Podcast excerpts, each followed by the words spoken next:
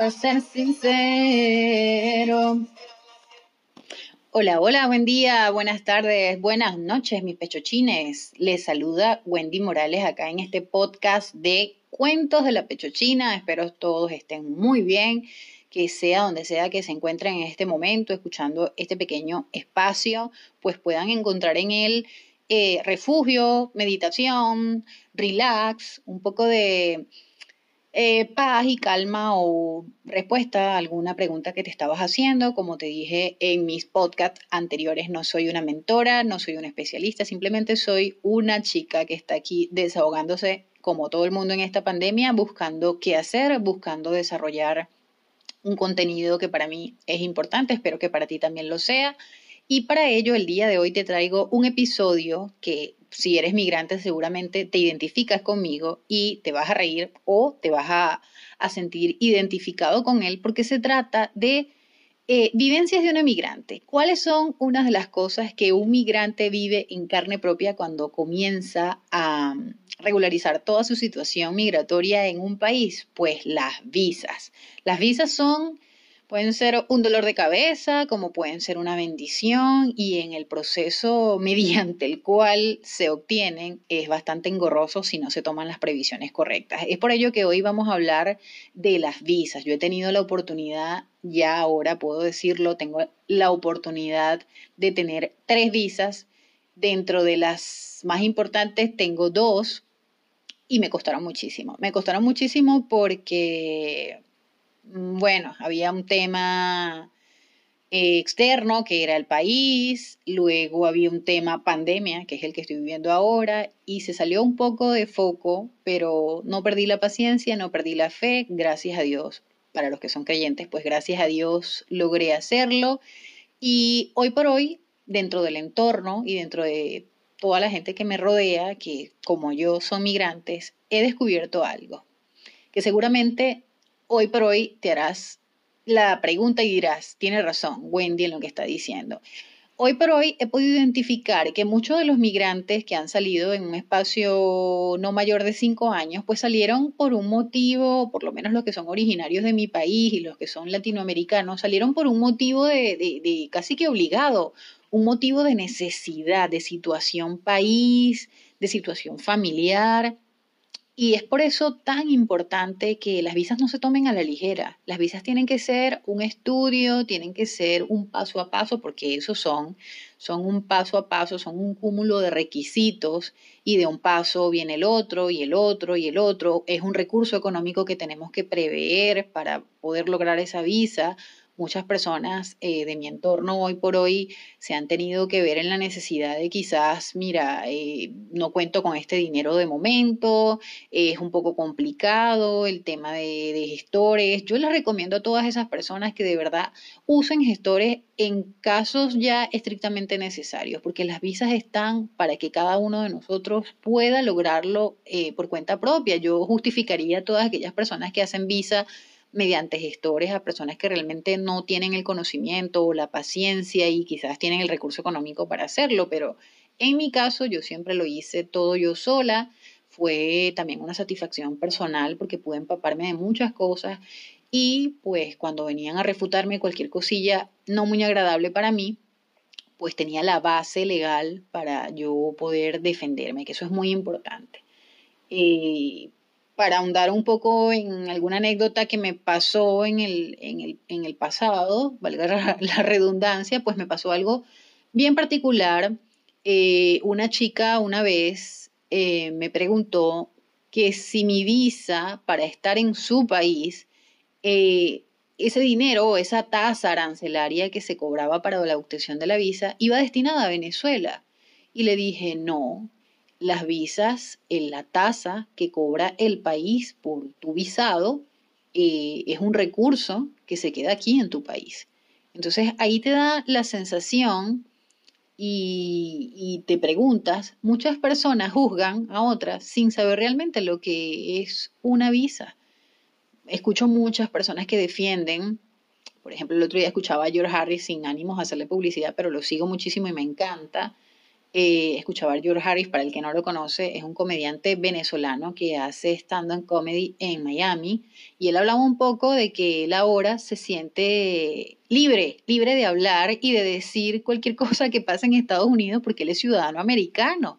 Él es ciudadano americano, no es una persona residente que obtuvo la residencia por años y por gestores, no. Su madre es americana, su abuelo era americana y él se siente con derecho a opinar del país porque es americano, tiene raíces americanas. Y en parte lo entiendo porque muchas veces a veces quieren venir a juzgarte y decirte, tú no puedes opinar porque tú no eres de aquí. Y otra cosa que decía George Harris y a la que quiero resaltar, él decía, yo soy americano y encima soy contribuyente y pago mis impuestos y he cumplido con todos los requisitos necesarios para estar aquí.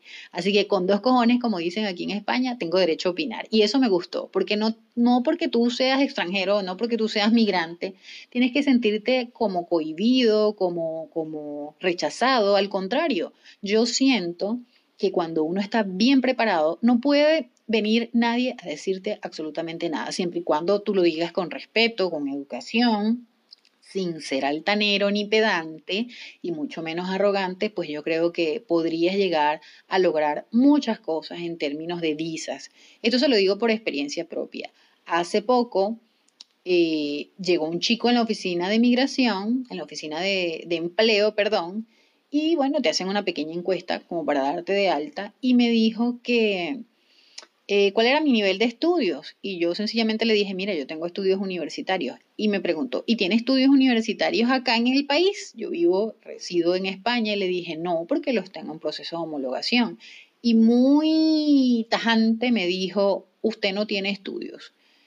Y eso me dolió. Me dolió porque tanto sacrificio que tú has hecho en tu país o en donde sea que hayas estudiado, porque mucha gente ha estudiado fuera, tanto que te has labrado una carrera, tanto que te has labrado un conocimiento, una experiencia, y que venga cualquier persona ignorante de todo lo que tú has pasado y que te diga eso, no es bonito, no se siente bien. Entonces, evitemos eso. Aunque no con esto quiero decir que no nos pueda pasar, que no nos podamos encontrar gente así, pero sí prepárate, estudia. El proceso de visa es como hacer una tesis de grado, lleva introducción, lleva desarrollo, lleva conclusión y bibliografía, tal cual es el proceso de visa, lleva un inicio, una mediación, lleva unos aranceles y cada uno de esos pasos tiene que ser cumplido para que tu proceso sea lo más sano posible. Hoy por hoy yo puedo decir que gracias a Dios los dos procesos de migración que he vivido más importantes han sido satisfactorios, lo he logrado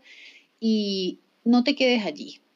Investiga, eh, no te confíes de grupos, porque he visto mucha gente que se confía de grupos, de Facebook, de Instagram.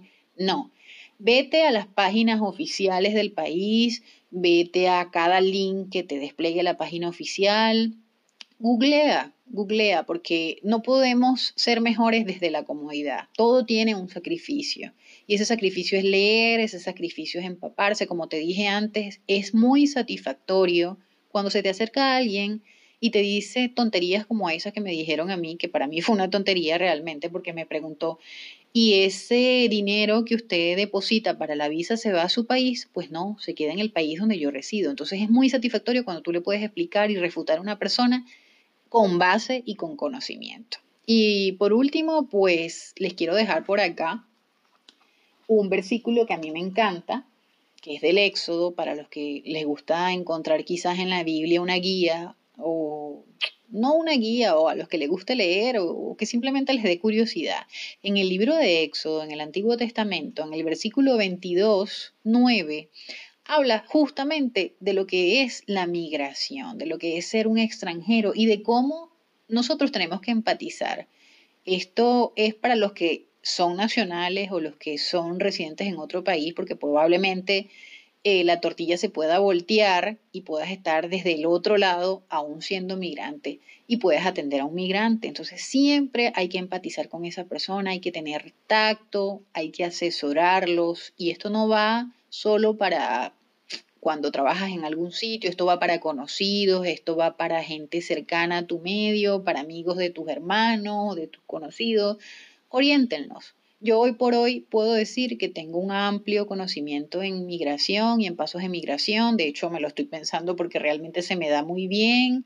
No me han devuelto por ningún caso de migración y me siento muy satisfecha.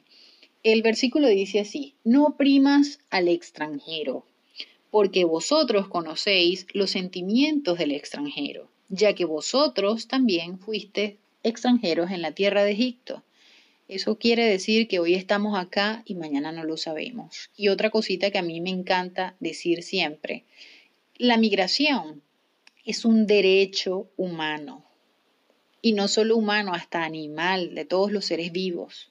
Los seres vivos migran cuando vemos a estos eh, patos que se trasladan de un sitio a otro, las ballenas que se trasladan de un sitio a otro, lo hacen por supervivencia, porque en el lugar donde están residiendo en una temporada, no hay comida y se trasladan al otro, o hay demasiado frío y se trasladan al otro. No eres un árbol. Migrar es un derecho, pero migrar depende también de cómo tú te lo tomes. Y si te lo tomas de manera correcta, pues todo te va a salir correcto. No tomes las cosas a la ligera, planifica, ahorra, lábrate cada pasito que te vayas a dar de la migración. Ya les contaré más anécdotas chistosas. Estas de hoy son un poco para aperturar el proceso y un poquito de consejos. Yo espero que toda esta información les llegue y les haga pensar qué me falta por hacer para lograr eso que tanto anhelo. Pues métete en las páginas oficiales del país donde te quieres ir y revisa y vas haciendo una lista y le vas haciendo un check. Me falta esto, me falta esto y me falta esto. Y vuelvo y reitero, no te guíes por eh, páginas. En las páginas o en los grupillos se dan información transversada, que no está bien, que no es real, que es mentira. Y muchas veces la gente lo hace o lo dice con el afán de que tú no te vayas a ese país, de que no te quieren más ahí y se sienten hasta dueños del país, porque no te quieren más, no quieren más eh, personas de, de, ese país en donde ellos residen. Entonces no te guíes por esas personas, tú sigue adelante, confía, persevera y alcanza. Y bueno, esto es todo por hoy en Cuentos de la Pechochina. Espero te haya gustado, espero esta información te haya servido y si quieres preguntarme cualquier cosita, pues en el podcast hay eh, más información sobre mi cuenta personal de Instagram, me puedes seguir allí, me puedes preguntar cualquier cosa allí y espero seguir dándote vivencias de una migrante y cuentos de la pechochina. Que tengas un buen día y que estés muy bien y que Dios me los bendiga a todos.